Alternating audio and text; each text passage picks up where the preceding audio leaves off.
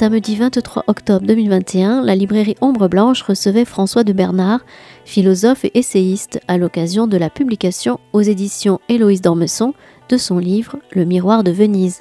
Bonne écoute.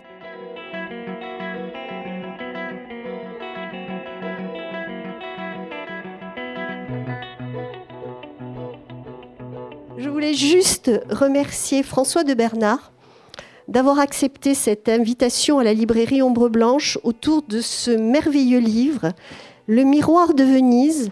Et nous avons trouvé avec Christian Torel que la personne qui serait le plus apte à, l'accompagner autour de ce livre, c'est Michel Tesser, écrivaine aussi, passionnée de Venise, peintre.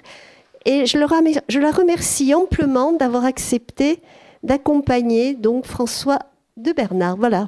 Euh, je vous remercie à tous d'être venus. Il fait très beau et donc euh, merci d'être ici pour cette rencontre. Je vous laisse la parole, messieurs, dames. Merci. C'est bon? Merci. Eh bien, merci. Euh, je suis très touchée par, le, par la demande donc de l'invitation, plus exactement de d'Ombre Blanche, hein, de Christian Torel et Hélène, à, donc de venir présenter ce, livre euh, que je ne connaissais pas, qui venait juste de paraître et dont je me suis empressée de le lire. Et je peux déjà vous dire que ça a été un coup de cœur et j'espère pouvoir, euh, enfin parvenir du moins, à vous faire partager euh, l'enthousiasme que j'ai eu et que je continue d'avoir à l'égard de ce, de ce roman. alors, que dire de François de Bernard, sinon qu'il est connu en tant qu'essayiste, hein, essentiellement. Euh, voilà, euh, en particulier pour ces, des, titres tels que, alors peut-être vous pouvez les, les citer J'ai le dictionnaire critique de la mondialisation, Ah oui, pardon. Le, dictionnaire critique de la mondialisation euh, au titre de, du, GERM, qui est un groupe de recherche internationale sur les mondialisations. Euh, auparavant, j'avais publié euh, Le gouvernement de la pauvreté et la pauvreté durable au, félin, l'emblème démocratique chez Mille et. Et puis plus récemment, j'ai écrit trois, trois livres un peu en série hein, sur l'homme post-numérique, euh, la fabrique du terrorisme, vous voyez, des sujets très gais.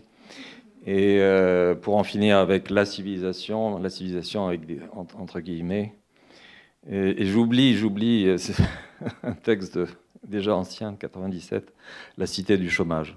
Voilà, donc j'ai un peu balisé des, questions qui sont particulièrement joyeuses.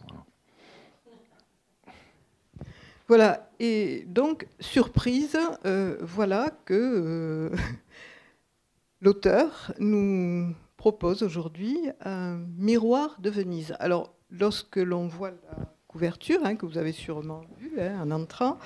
Euh, le miroir de Venise, euh, le, tableau, euh, la, reproduction d'une peinture du, du, 16e hein, qui, qui l'accompagne, qui l'illustre, évidemment, on se sent un petit peu déstabilisé, désorienté. On dit, mais tiens, que vient faire à Venise Que vient faire un miroir, donc euh, on imagine tout de suite un monde un peu festif, le monde des reflets, le monde du libertinage, euh, qui fait partie un petit peu, euh, tout ça fait partie des clichés que l'on a sur, sur Venise, hein, que l'on associe volontiers au, XVIIIe siècle. Et puis, et puis, on ouvre ce livre, et pour moi, ce livre est une grenade dégoupillée. Voilà, lorsqu'on l'a entre ses mains, parce que ce n'est pas du tout ce, à quoi on s'attendait. Alors, je serais tentée de, vous demander pourquoi, euh, pourquoi un roman brusquement et, pourquoi Venise? Alors, Venise, c'est une vieille passion, euh, une passion de 40 ans euh, que j'ai connue grâce à des amis de, l'intérieur et dans laquelle je me suis perdu. Et puis, dans la période plus récente, depuis une dizaine d'années, je me suis beaucoup intéressé à l'histoire de l'art. Et il se trouve qu'à Venise, euh, pas simplement l'histoire de l'art vénitien, Mais à Venise, il y a des bibliothèques d'histoire de l'art absolument extraordinaires, comme celle de la Fondation Cini sur l'île San Giorgio Maggiore, qui est probablement, à mon sens, la plus belle bibliothèque d'histoire de l'art au monde, euh, art, architecture, etc. Et donc, euh, euh, c'est imposé à moi assez rapidement l'envie d'aller au-delà de la question d'histoire de l'art et de peut-être mettre en scène euh, une autre Venise au travers d'une période qui m'intéresse particulièrement, qui est le XVIe siècle. On en, reparlera, je ne veux pas déflorer tout de suite. Euh, au, travers de la rivalité des ateliers. Et euh, comme j'étais plongé dans cet élément-là, ben, j'ai élaboré à travers un, regarde un tableau en particulier, qui en dit long à mon avis sur cette période, euh, une trame dont vous jugerez. Alors effectivement, un des paradoxes de ce, de ce roman, et, non des moindres, euh, c'est s'agit, en fait, il s'agit d'un tableau. Or, le titre, c'est Le miroir de Venise. Donc là, est-ce qu'il y a un petit. Déjà, euh, on désoriente un petit peu le lecteur. Hein. Je vous dis, c'est un, un, roman euh, qui vous piège un petit peu, mais qui vous piège dans le bon sens du terme, puisque on a, on a de cesse que de découvrir le chapitre euh, suivant. Voilà. Donc, ce tableau, ce tableau, un miroir. Le tableau ne, représente pas un miroir, et ce, titre, Miroir de Venise, est plutôt un titre décalé, un peu comme, on pourrait dire, comme les titres de certaines œuvres de Magritte, hein, qui sont toujours, qui recherchent le décalage. Donc euh, cette question du miroir, euh, j'invite le lecteur à, la, à, s'en faire une idée lui-même, mais euh, ça ne traite pas spécifiquement d'un miroir, ni même de la tradition très importante à Venise et à Morano en particulier, de fabrication de miroirs exceptionnels, puisque c'était le, le lieu d'invention et de fabrication de miroirs euh, qui ont essaimé à travers toute l'Europe et le monde. Euh, non, c'est plus effectivement une invitation à, à, mettre en perspective cette histoire et à se tenir à distance et à, et à rentrer par cette porte du miroir. Voilà. Comme, comme, dirait Lewis Carroll, through the looking glass, à travers le miroir. Passer le, passer le miroir, passer au travers. Et donc le, passage au travers de ce miroir euh, va se faire de façon euh, finalement assez brutale. Euh, d'emblée, hein, il y a une violence. Alors, encore une fois, on casse ce, code, on pourrait dire ce code vénitien, ce code, ce, cliché de Venise, les reflets, la, beauté, le, le, plaisir, etc. on est dans quelque chose de très, très âpre. Euh, et on se trouve dans un lieu qui est sombre au départ, un petit peu, qui est malodorant. Euh, d'ailleurs, j'ai remarqué que le sens de l'olfaction euh, est très, très développé. Je, dirais même que c'est, paradoxalement, encore une fois, c'est le, peut-être l'approche première de ce livre, peut-être pas l'approche, mais l'olfaction, les odeurs la plupart du temps nauséabondes d'ailleurs, sont au premier plan. Voilà. Alors, quel est ce lieu? Quel est ce lieu dans lequel vous nous plongez? Ce lieu, c'est ce qu'on appelait une boutique, hein, une bottega, une boutique, c'est-à-dire un atelier, un atelier d'artistes euh, et singulièrement un atelier de peintres euh, qui, euh, qui fait atelier à partir du moment où il est suffisamment connu parce qu'il peut recruter des, des alliés, des élèves et il, répond à des commandes publiques, princières, euh, des, commandes ducales, à des commandes internationales.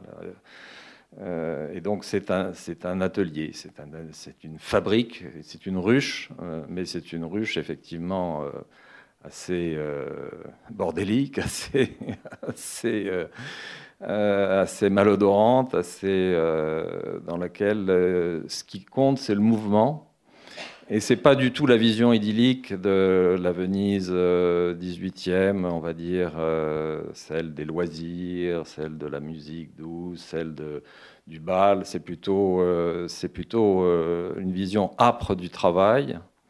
Et là, le travail en question, c'est un travail d'enfantement, mais d'enfantement assez particulier. celui d'une œuvre.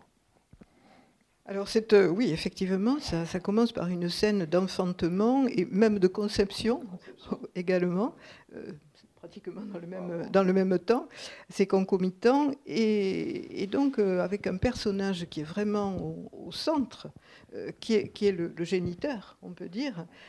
qui est-il, ce personnage euh? Alors le géniteur, c'est le, celui qui est passé à la postérité sous son surnom de petit teinturier.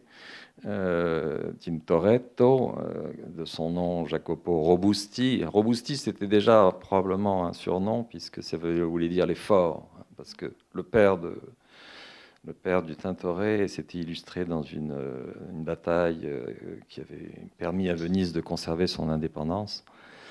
donc, c'est de, de, surnom en surnom.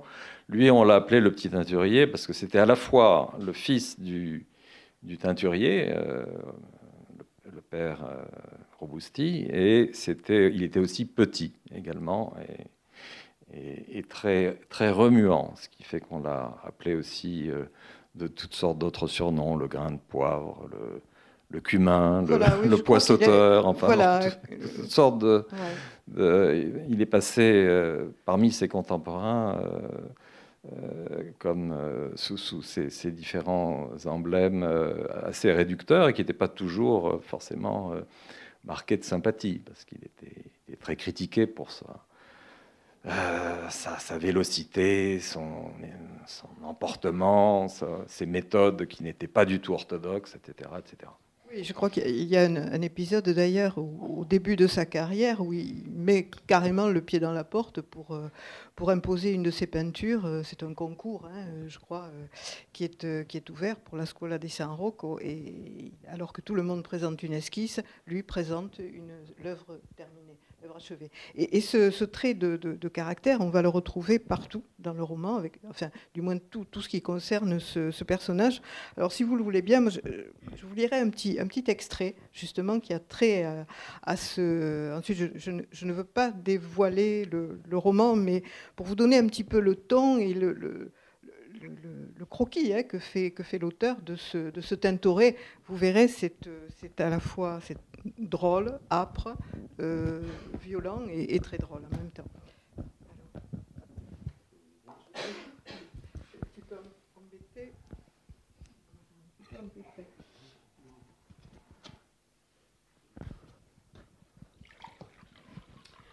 Voilà, submergé de tics nerveux et ne cessant de parler, ou plutôt de marmonner, il était possédé par la manie de euh, pardon.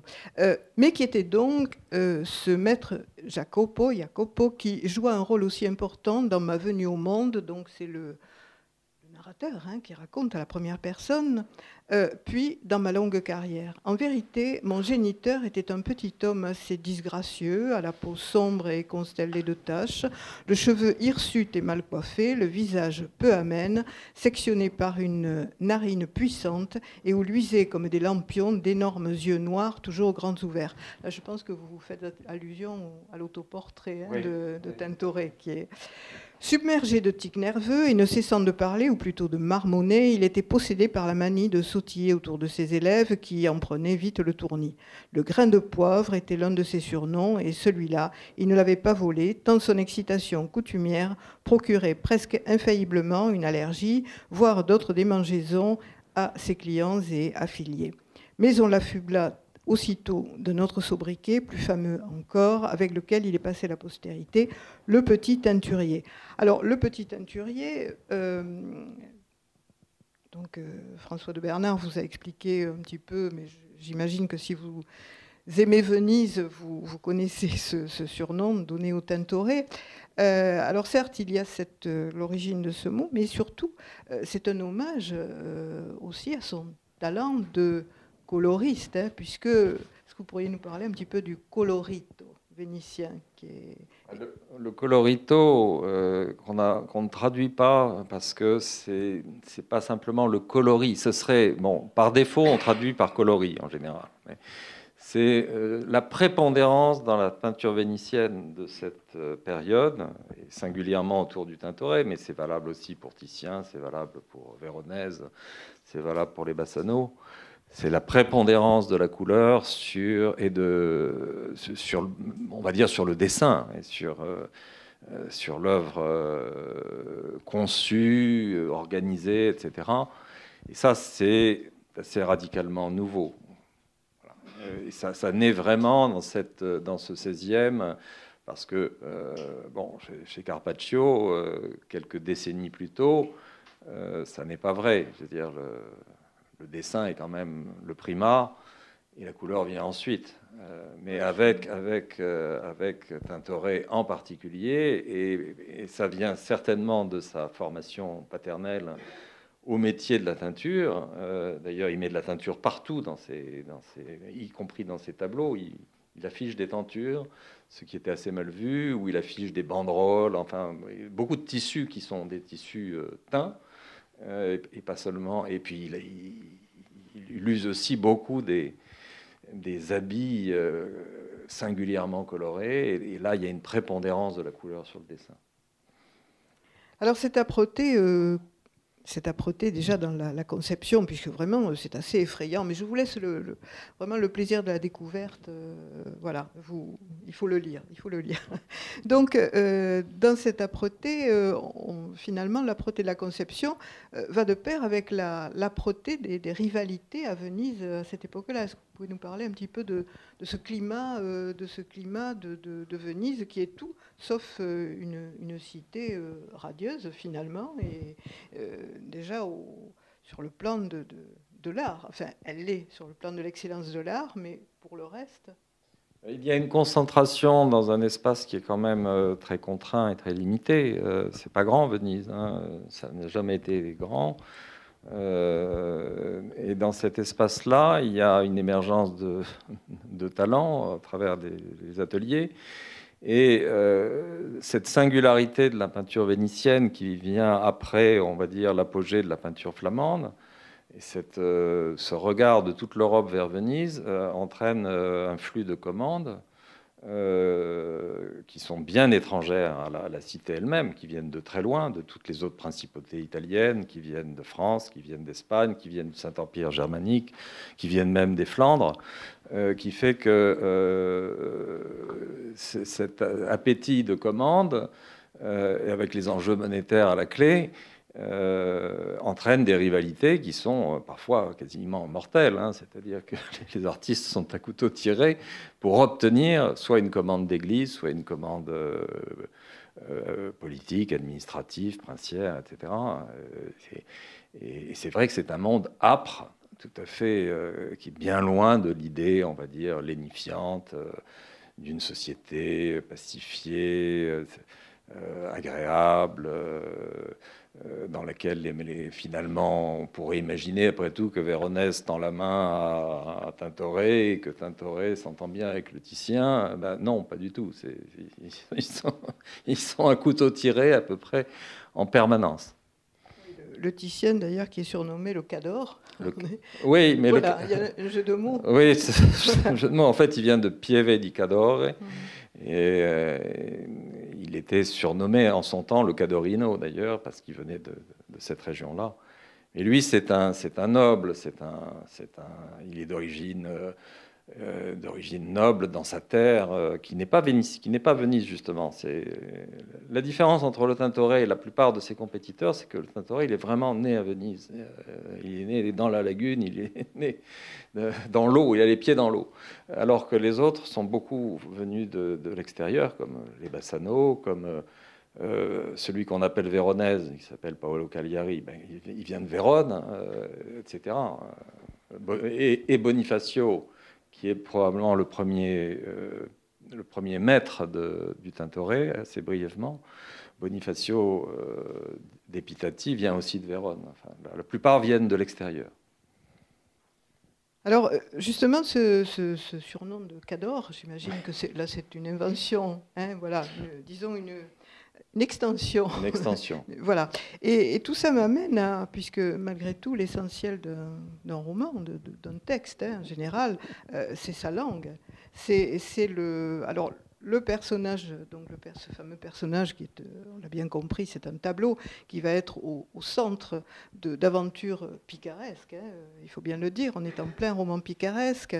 Euh, tout ça va être dit dans une langue euh, qui n'appartient qu'à vous, qui est une langue, on parle beaucoup aujourd'hui de, métissage, de langue métissée, c'est une espèce de, métissage entre la langue de Venise au XVIe siècle, hein, et ça peut-être vous pourrez en parler un petit peu, euh, notamment euh, quelque chose qui était utilisé dans le, théâtre, le théâtre vénitien à l'époque, qui s'appelait le burlesco, et qui était un mélange de, de, dialectes, de, mots appartenant à des langues diverses, puisque Venise vraiment, euh, c'était une cosmopole, hein, voilà. donc il y a cette langue qui est vraiment une invention, votre invention, puisqu'elle est à la fois, je trouve que c'est ce qui est magistral dans cette écriture-là, c'est qu'elle est à la fois inscrite dans le XVIe siècle, dans sa structure, et en même temps avec des audaces totalement euh, contemporaines, puisqu'on retrouve des mots appartenant au vocabulaire du XXe et du XXIe siècle, et tout ça se mêle euh, dans une espèce d'écriture musicale qui rappelle les tourbillons de la, euh, musique aussi du XVIe siècle, hein, de, la musique pré-baroque, on pourrait dire, encore, c'est pas du baroque. Alors ça, je ne l'ai pas, euh, on va dire, voulu au sens d'un projet de langue, mais ça, s'est imposé à moi à partir du moment où on a affaire à un narrateur qui a qui, maîtrise bien sûr la langue de son temps, mais qui fait appel à, qui a également d'autres perspectives, puisqu'il a des capacités qui sont euh, surhumaines d'une certaine manière. Et donc, euh, le résultat, il est celui que, que, vous indiquez. sans doute, effectivement, une, musicalité, mais que je n'ai pas recherchée et qui qui est peut-être inscrite dans le, dans la, faconde même du, narrateur. qui s'est imposé, je pense. Qui s'est imposé, absolument. Voilà, peut-être euh, également le, le, fait, la, la, consultation, fait, la fréquentation de tout, tout ce matériau peut-être littéraire du temps, euh, puisque je pense que c'est ce qui a présidé votre, votre roman. Hein. Euh, je pense que ça a dû maturer et, finalement devenir une, une seconde nature de, de langage, peut-être. Oui, le fait de, regarder ce, qui se disait à l'époque, de, s'immerger un peu dans la langue, euh, dans la langue de l'époque, euh, a amené à faire surgir cela. Puis je crois aussi il faut rendre euh, à, à, Rabelais à Montaigne ce qu'il aurait dû, c'est-à-dire que ce n'est pas simplement de la langue vénitienne, c'est aussi de la langue du XVIe euh, internationale, si j'ose dire, française euh, euh, et, composite. Alors, dans ce, 16e, pourquoi avez-vous choisi le, 16e Je pense qu'il se passait des choses. précisément, le 16e et pas le 18e, par exemple, qui est quand même très riche avec bon, Casanova, Rosa, et tous les autres, Tiepolo, etc. Euh, parce que le, 16e me paraît intéressant au moins de deux, points de vue. D'abord par cette, euh, le fait qu'à ce moment-là, Venise euh, acquiert une importance euh, inversement proportionnelle à sa taille sur la scène mondiale, et elle le fait curieusement, non pas par les arts, mais par la politique, comme elle l'a fait euh, pendant les siècles précédents, parce que c'était une puissance maritime, c'était une puissance, etc. Bon, c'était puissance euh, politique, maritime, guerrière, mais elle le fait à travers les arts et, les arts deviennent un instrument diplomatique. Donc ça, ça m'a effectivement euh, beaucoup passionné. Et le, deuxième aspect, euh, on l'a déjà un petit peu évoqué, c'est l'aspect labeur intensif, si j'ose dire. C'est-à-dire que c'est une c'est en permanence une espèce de fourmilière euh, de création, tous azimuts, dans tous les domaines artistiques, euh, l'architecture, Palladio, euh, le verre, Amorano, etc. Enfin, c'est quand même là encore sur un tout petit territoire, parce que vous faites la, somme des, mètres carrés, c'est tout petit. c'est exceptionnel, et, c'est exceptionnel parce que ce tout ce savoir et toute cette production vont s'exporter euh, à l'échelle internationale. Donc ça, moi ce qui m'intéresse, c'est cet aspect-là. Voilà, le travail, le travail, euh, l'obsession du travail et l'obsession d'arriver à accomplir l'œuvre, quoi qu'il en coûte, loin de toute idée de, on va dire, de ostium, hein, le loisir, euh, la douceur. Alors c'est un monde qui n'a rien à voir avec cela. Hein. C'est vraiment le monde du labeur et du labeur euh, intense, saignant, euh, avec la sueur, avec euh, et donc effectivement le côté olfactif ressort de manière manifeste. C'est une société qui, qui sue beaucoup pour, pour accomplir ses œuvres et pour les diffuser, pour les produire et les diffuser. Oui, alors effectivement, nous partageons, je crois, le, même, euh, le même attrait pour Venise. Et effectivement, euh, Venise passe trop souvent pour une, une ville d'osium, justement, de loisirs, alors que actuellement aussi, ça, ça reste dans l'esprit vénitien, ce sont des gens extrêmement euh, industrieux. Ah, voilà, pas laborieux, mais industrieux. Et ça, je crois qu'il y a... Dans, voilà, hein, ça c'est, nous sommes d'accord, typique du Vénitien. Et là, au XVIe siècle, évidemment, on est dans une espèce de, petit miracle hein, vénitien, euh, où, euh, où, on a une concentration de, beaux esprits aussi, d'esprits éclairés. Il n'y a pas que le travail, hein, que cette, besogne perpétuelle, il y a aussi des, grands esprits. On dirait un petit peu, c'est un petit peu l'esprit le, des Lumières qui souffle sur Venise à ce moment-là.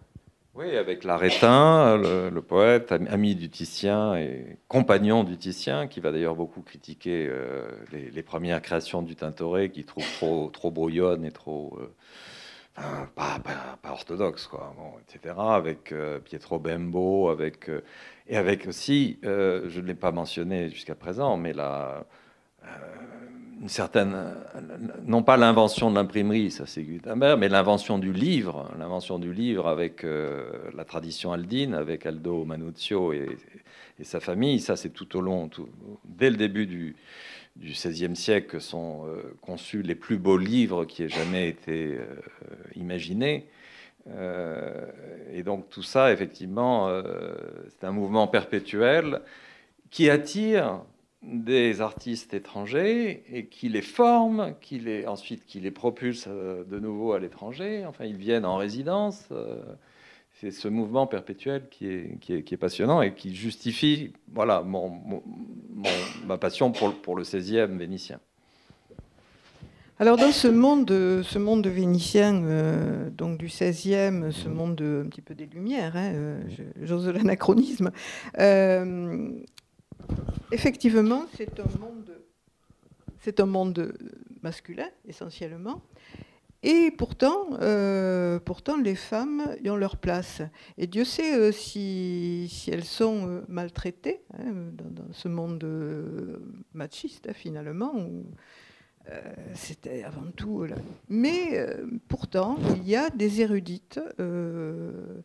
et un des personnages, un de vos personnages d'ailleurs, euh, une, héroïne euh, qui s'appelle Nicoletta, euh, qui est, qui est la, la, petite nièce du peintre Giorgione, justement, euh, est l'exemple même de ces femmes érudites, euh, comme il y en a eu à Venise, hein, qui étaient peintres, qui tenaient salon. Euh, voilà. Mais ce personnage est également une, une espèce d'aventurière, qui également, que vous surnommez Barbarella, ça lui va très bien. voilà, donc vraiment, c'est encore une fois, ce roman mêle des et, de façon très, très, judicieuse et très juste euh, différentes strates temporelles. Alors, un petit. Excusez-moi. Sur Barbarella, juste un petit commentaire. Euh, c'est un clin d'œil, mais en fait, euh, à, prendre à la lettre, puisque c'est la petite nièce de Giorgione, Alors Giorgione, de son nom de famille, s'appelle Giorgio Barbarelli. Et donc, il n'est pas impensable que sa petite nièce s'appelle Barbarella de son patronyme et non pas, et non pas de son prénom qui est Nicoletta. Voilà, oui, oui, oui. Mais je pense que c'est pas tout à fait innocent. Non, c'est pas innocent. voilà. bon. complètement. Alors voilà un petit, juste euh, une autre petite euh, citation euh, ben, qui, a trait à ce, cet univers-là. Orbembo, phare de l'humanisme européen, avait cru bon de souligner les qualités exceptionnelles d'érudition et de dialectique démontrées par la signorina Barbarella, donc Nicoletta, dans les sciences logiques, esthétiques et métaphysiques, ce qui en boucha un coin aux trois inquisiteurs du secrétariat.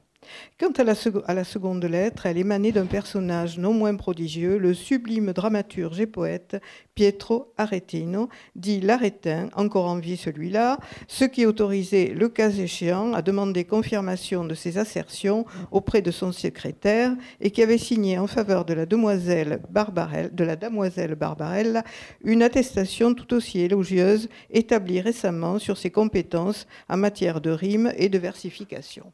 Alors là, je dois dire que c'est euh, vraiment euh, un des exemples de ces phrases tournoyantes qui sont tout à fait dans l'esprit de l'époque euh, et qui sont en même temps, qui ont une dimension humoristique. Hein, c'est le regard aussi de ce, de ce, tableau qui parle hein, finalement sur son temps.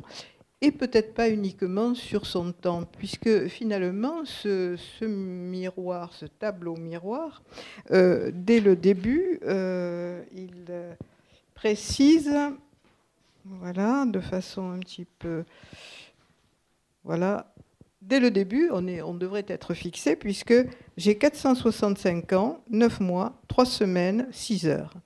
Voilà, donc c'est le, narrateur qui, d'emblée euh, euh, précise son âge et, donc euh, cet aveu initial devrait, devrait nous troubler. Si bien que ce personnage, ça, donne à ce personnage la capacité à la fois d'avoir un regard acéré sur son temps, mais sur euh, les temps à venir, bien, on n'en parle pas, mais sur l'humanité en général. et son regard sur l'humanité n'est pas très bienveillant, on peut dire.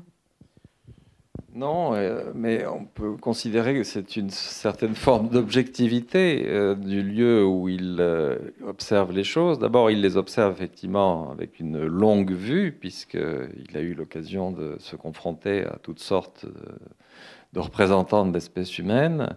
Et puis, il a, il a contemplé, il contemple essentiellement, on va dire, la mauvaise part de l'humanité, qui est la rivalité, la la médisance, euh, toutes sortes de, mauvaises manières qui vont jusqu'au crime, hein, et également euh, bon, au complot.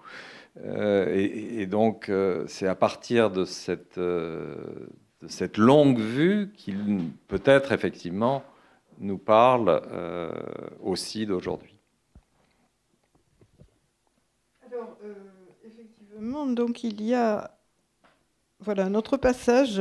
En vérité, pour les avoir attentivement observés sous toutes les coutures, il parle des humains, je puis certifier que ces putois d'hommes, pareil, hein, l'odeur qui, finalement est un révélateur de, de, l'intériorité, hein, de, leur état moral euh, et philosophique peut-être. Ces putois d'hommes demeurent insensibles aux souffrances sans limite qu'ils infligent.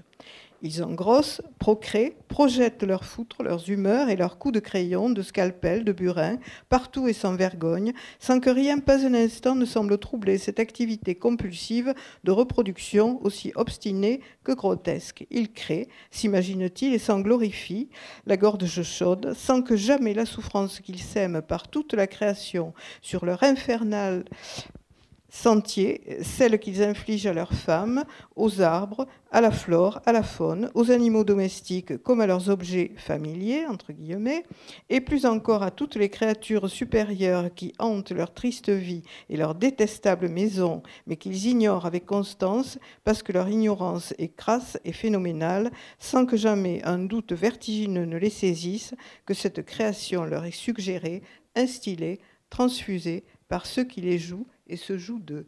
Alors qui sont ces gens qui se jouent d'eux? Bah, C'est ce qu'on appelle des objets, hein. c'est des meubles, des, des, des arbres, des, euh, qu'on, s'obstine à, dépersonnaliser, alors que peut-être euh, également les, les animaux, bien entendu, les animaux non humains. Euh, on peut que l'homme est un animal un peu singulier. Euh, et donc il y a une espèce de dénégation permanente euh, sur laquelle effectivement bah, le narrateur s'interroge. comment, peut, comment cette espèce humaine peut-elle persister à ne pas entendre les messages qui lui sont adressés en dehors de l'humanité? Oui, donc c'est un, questionnement à travers, euh, donc encore une fois, ce qui est un, roman d'aventure picaresque, plein de surprises, de rebondissements.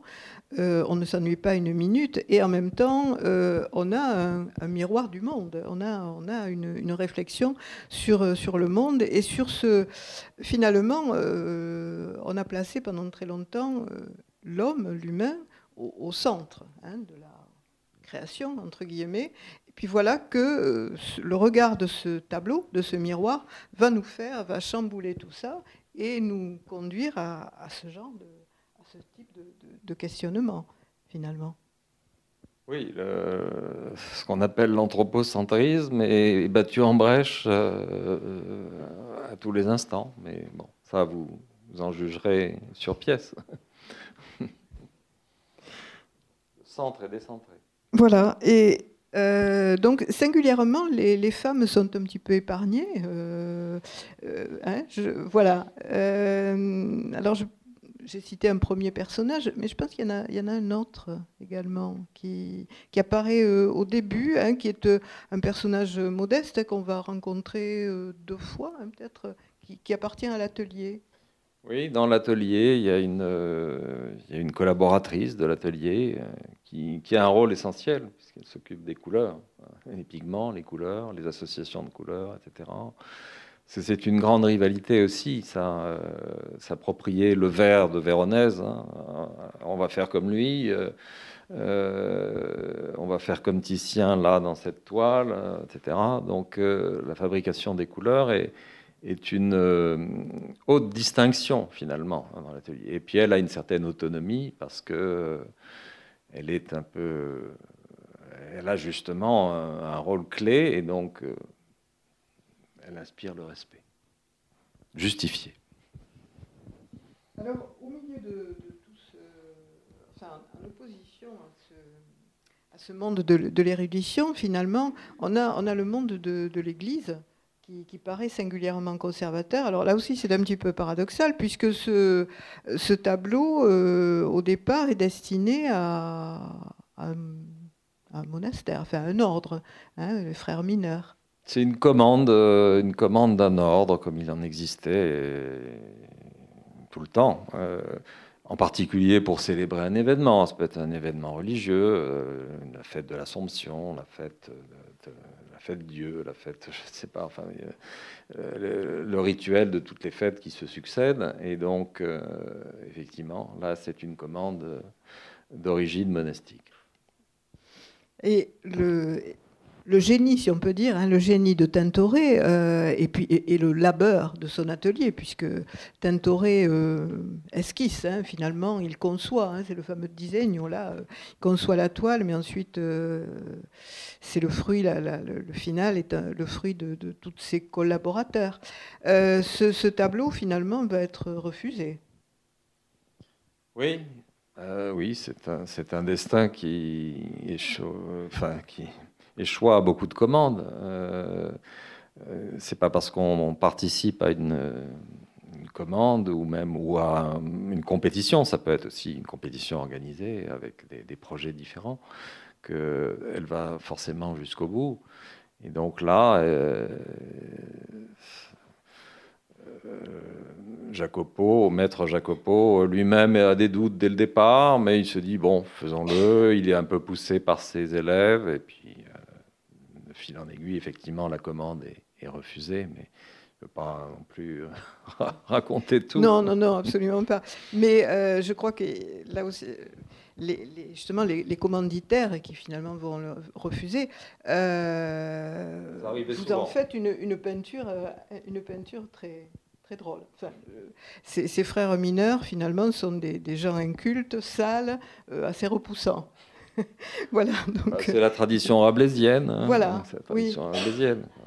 Rabelais nous a quand même euh, fourni le paradigme du, du moine euh, sale, ripailleur, euh, assez peu, assez peu observant de ses propres règles.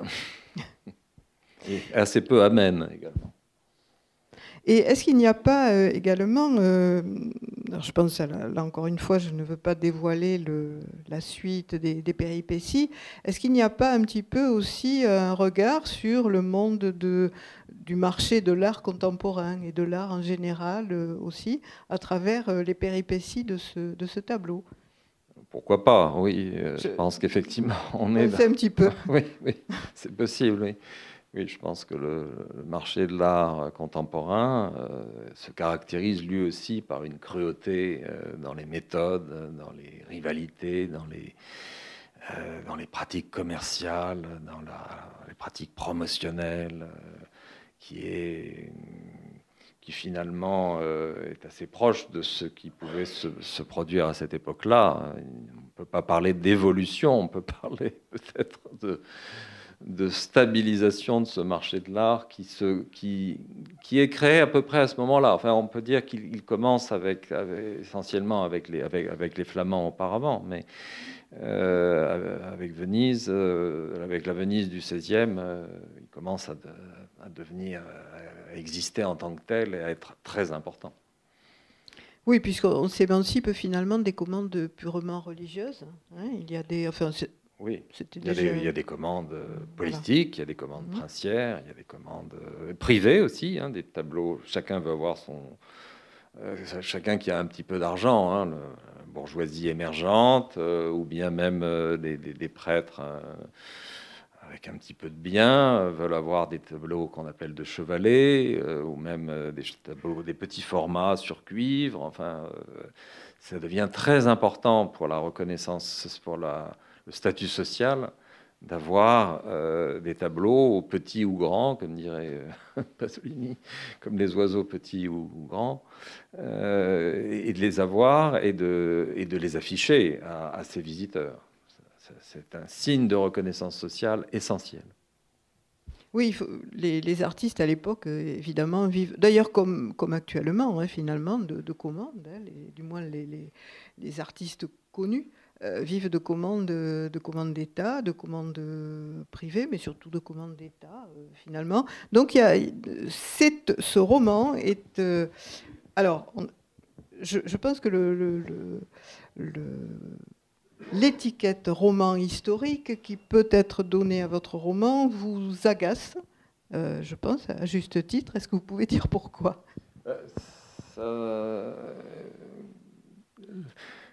Je suis absolument effectivement opposé à cette idée que c'est un roman historique. C'est un roman qui prend place dans une période historique, euh, au milieu du XVIe siècle, à Venise.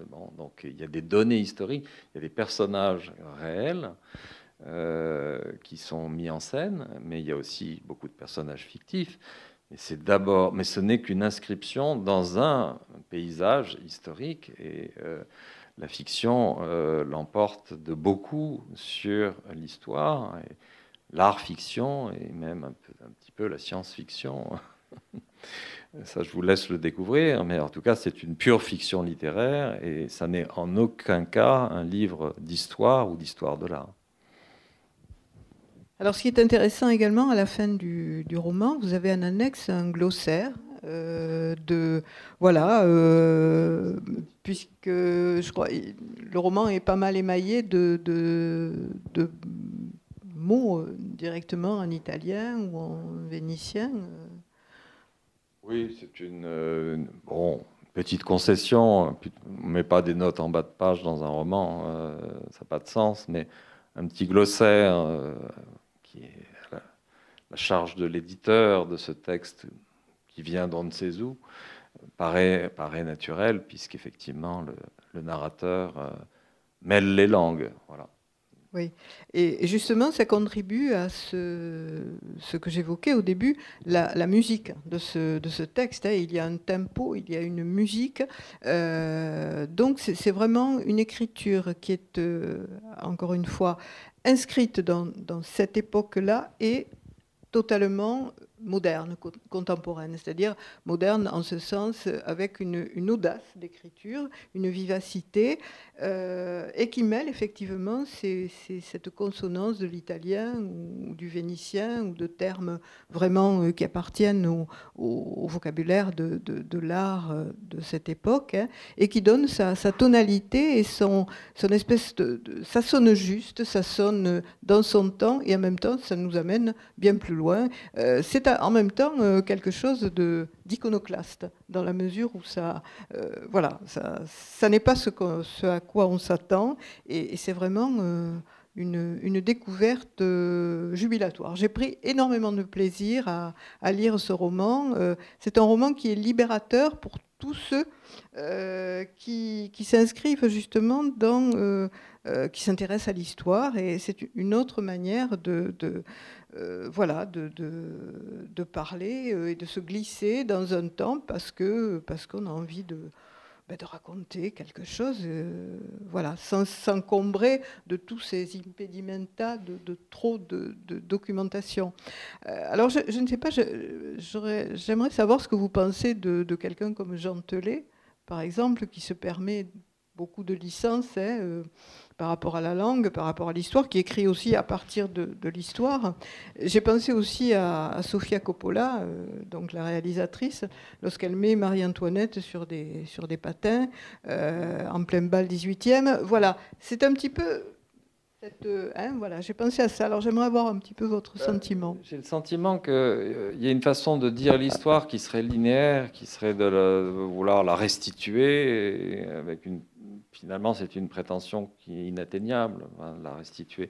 Et donc, le fait de décaler en permanence et de, mettre en perspective euh, tel ou tel mouvement, euh, le fait de faire appel à, des, du vocabulaire contemporain ou à des, clichés contemporains, ça permet parfois d'éclairer des situations historiques du passé euh, mieux que ne le fait, je dirais, une, description qui, serait homogène. Voilà.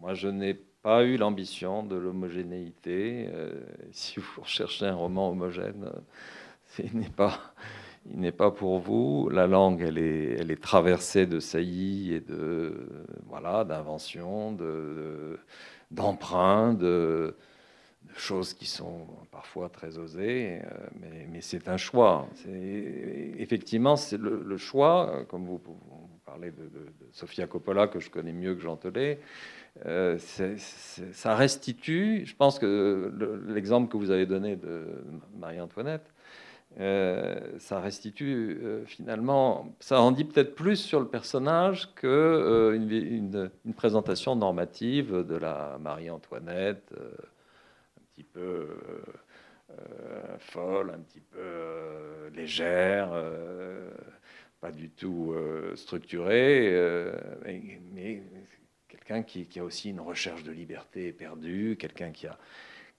est, aussi contre euh, l'orthodoxie, qui est contre les, rigueurs de son temps, qui est contre l'ordre qu'on lui impose, etc.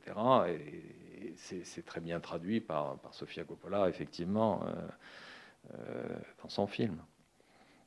Je pense qu'effectivement, le, décalage, parfois, en dit plus et, et, aussi peut être plus jubilatoire, hein, parce que euh, quand on, bon, l'écriture, c'est aussi, ça doit être aussi ça quelque part. C'est-à-dire que faut que la jubilation, euh, elle, vienne euh, du narrateur et puis éventuellement si possible, de ses lecteurs. Donc là, une vision linéaire des choses n'entraîne pas la jubilation. On est dans autre chose, on est dans l'essai, on est dans l'essai historique. Donc là où on se doit de respecter les critères de l'histoire de l'université. Là, on peut échapper à l'université. Et d'ailleurs, donc vous le, soulignez en, conclusion, hein, euh, juste deux mots. Et ensuite, peut-être on va, on va passer peut-être à un échange avec. Euh, voilà, hein, je pense que voilà, si, si vous voulez poser des, questions. Euh, alors, je cherche un petit peu. Juste à la fin le lecteur du présent ouvrage serait bien, euh, bien inspiré de ne le considérer que pour ce qu'il est, à savoir le récit invérifiable d'un mystérieux personnage dont l'identification reste sujette à caution et nullement un livre d'histoire de l'art. Voilà, hein, je crois que là, vous êtes fixé. Mais donc je vous encourage à ouvrir ce livre, vous ne le lâcherez pas et vous, serez, vous en sortirez ébouriffé. voilà. Merci, merci Michel. Je ne peux que... Donc maintenant, le micro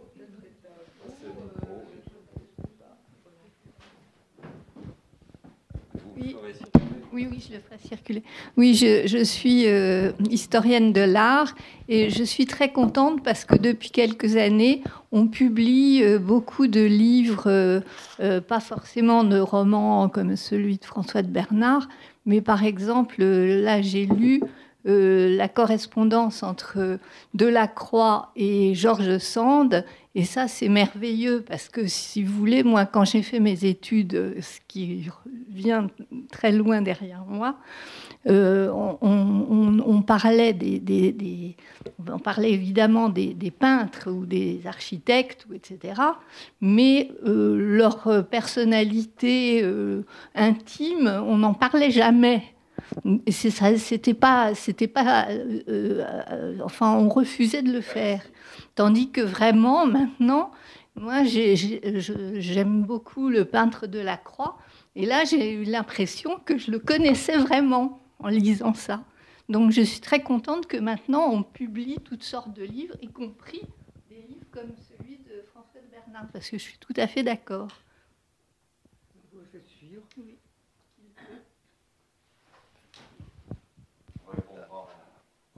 Moi, c'est une petite question très simple.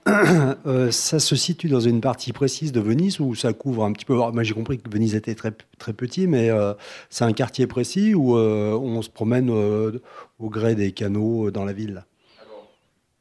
On se promène dans la ville.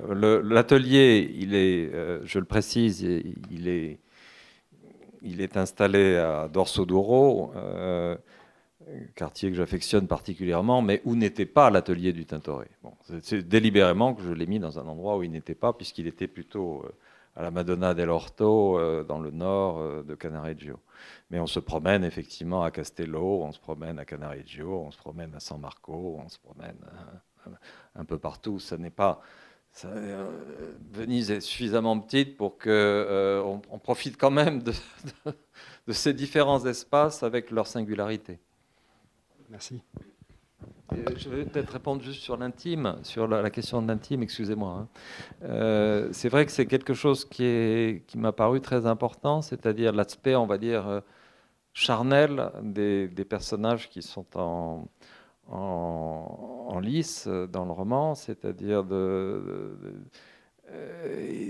par la grâce du narrateur, on essaie de d'entendre euh, la, chair du personnage en mouvement, ses neurones en mouvement, son odeur, son apparence, etc. Bon, voilà. Et je pense qu'effectivement, ça c'est quelque chose que l'histoire de l'art ne, ne, se permet pas ou ne se permettait pas, et que, euh, que la fiction permet. Euh, je vous en prie, je vous en prie. Les, vos autres écrits que Michel a évoqués rapidement en introduction euh, n'ont pas l'air aussi jubilatoires que celui-ci. Donc, je, serais, je, suis étonné, après justement tout ce parcours, euh, quand même avec une analyse euh, de, la, de, la, vie contemporaine, vous soyez tombé sur cette. Qu'est-ce qui vous a poussé à finalement à écrire ce miroir de Venise?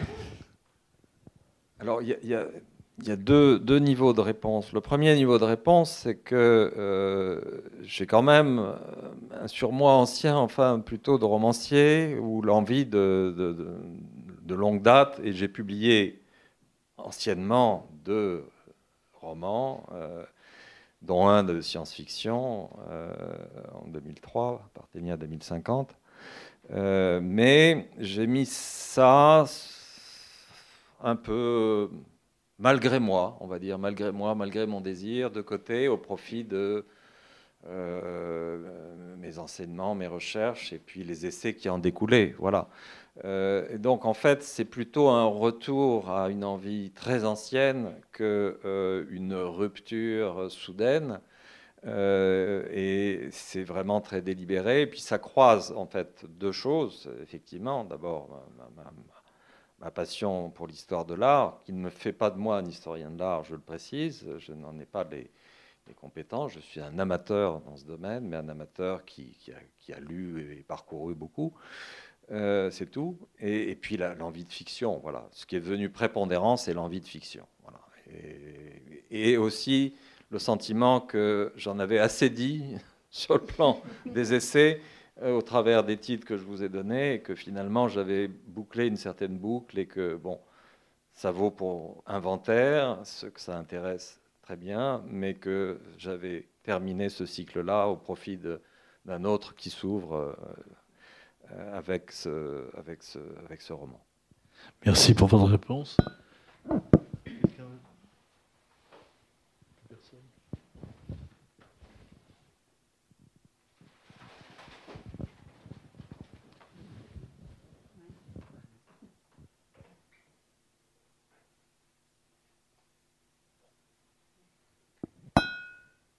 Donc pas d'autres, pas d'autres questions, pas d'autres.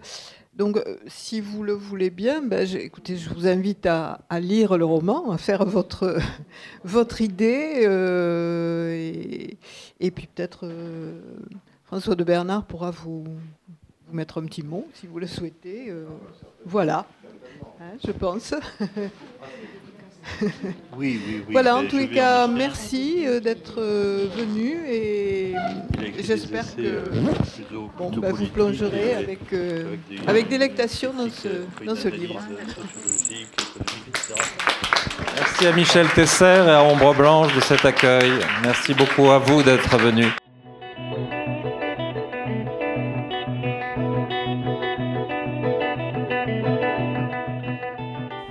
Vous venez d'écouter François de Bernard, auteur de l'ouvrage Le Miroir de Venise, édition Héloïse Dormesson, à la librairie Ombre Blanche lors d'une rencontre enregistrée le samedi 23 octobre 2021, réalisée et mise en onde par Radio Radio.